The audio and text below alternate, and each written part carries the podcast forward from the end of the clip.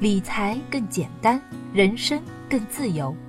亲爱的减七理财的小伙伴，大家周五好，欢迎收听减七理财周报。每周新闻那么多，听减七说就够了。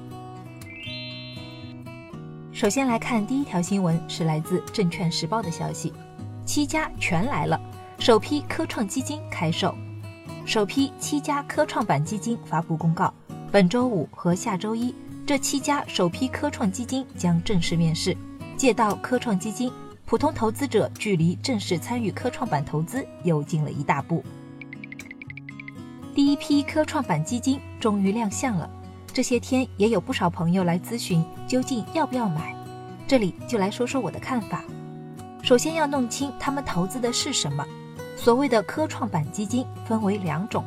一种是真正的科创板基金，名称当中含有“科创板”三字，规定必须持有百分之八十以上的科创板股票；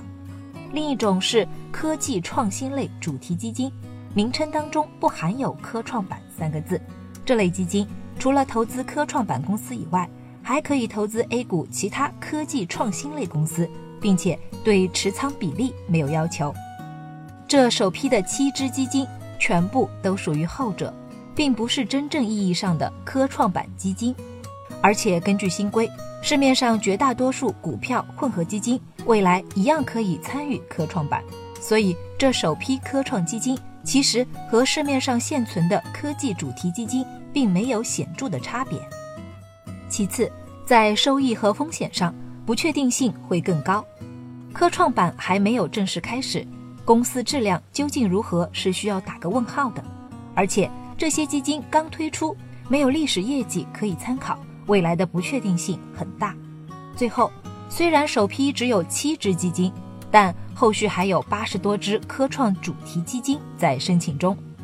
如果你很感兴趣，其实也完全不用着急，可以等后续科创板情况明朗之后再考虑购买。第二条新闻来自券商中国，涉案达千万，又一配资平台疑似跑路。近日，市场又爆出一起配资跑路的消息，一家名为长虹配资的平台遭多人举报。据统计，涉案总金额已超过一千万元。四月以来，已有多位投资者爆料，声称沪深锁、牛宝易配、红领金服等一批平台疑似无法提现。先和大家说明一点。不建议普通人通过股票配资平台去炒股，风险非常大，很容易亏损本金。股票配资平台本质上是一种借钱炒股，可以用一份的钱借到十倍的借款。比如，你把自己一万元的保证金交给配资公司，配资公司会给你一个十万元的股票账户。同样是股票上涨百分之十，如果不用配资，一万元的本金只能赚一千元；如果用了配资，十万元的配资账户可以赚一万元，收益大了十倍，看上去很美好。但是如果出现亏损的话，一样会被放大十倍。所以配资平台它并不是提款机，而是放大器，并且借钱炒股是大忌，它往往会使人急功近利，做出错误的判断。另外，市面上有很多虚假的配资公司，从一开始瞄准的就是你的本金，当吸纳了一定规模的存款后。这些公司很可能就会跑路，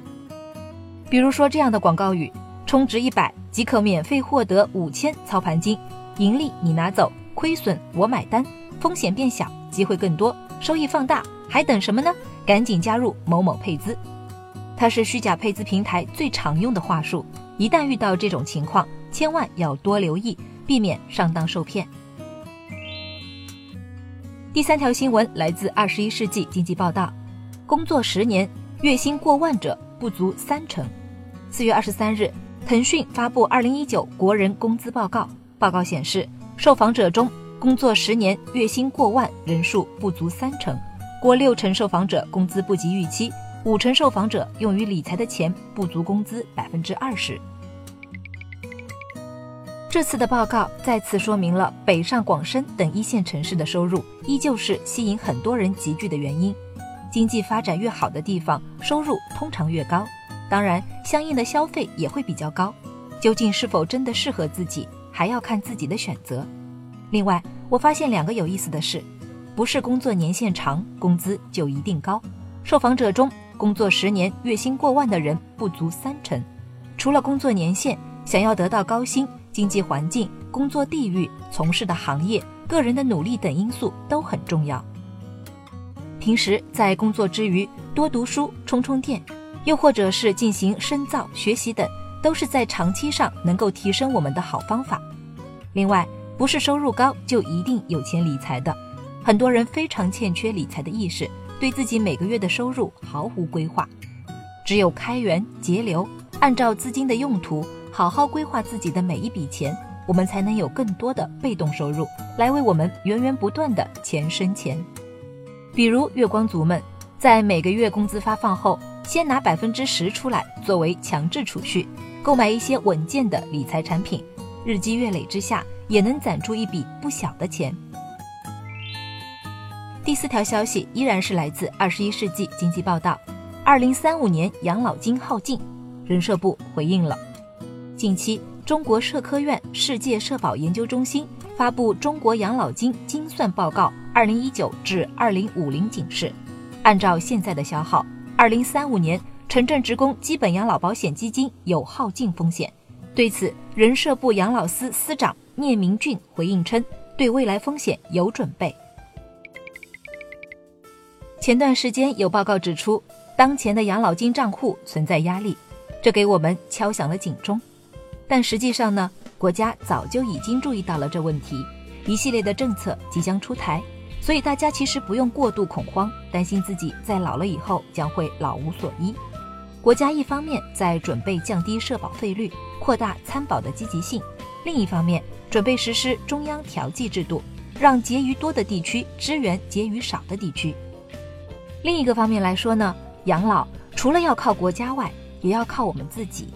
国家在努力，但如果你想过上更好、更幸福的老年生活，只靠基础养老保险还是不够的，自己也要多做些资金上的准备。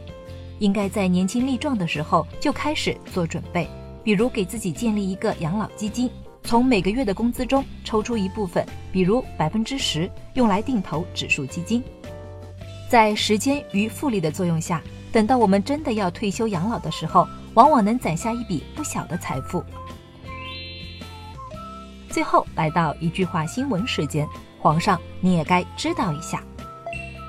来自券商中国的消息，中央财经委定调经济工作，三天二提货币政策导向，强调货币政策要松紧适度，根据经济增长和价格形势变化，及时预调微调。加大对实体经济的金融支持。来自《二十一世纪经济报道》的消息，近期全国各地出现的以房抢人政策不断升级，尤其在呼和浩特推出大学生半价买房新政后，迅速成为全国热议的焦点。依然是来自《二十一世纪经济报道》的消息，上海证券交易所与日本交易所集团签署中日 ETF 互通项目协议。首批中日 ETF 已呼之欲出，中日 ETF 互通最早将于今年五月实现。感谢大家收听今天的减七理财周报，一同感知正在发生的变化，提高经济敏感度。更多投资新闻解读及理财科普，欢迎关注我们的公众号“减七独裁”，简单的简，汉字的七，我在那里等你。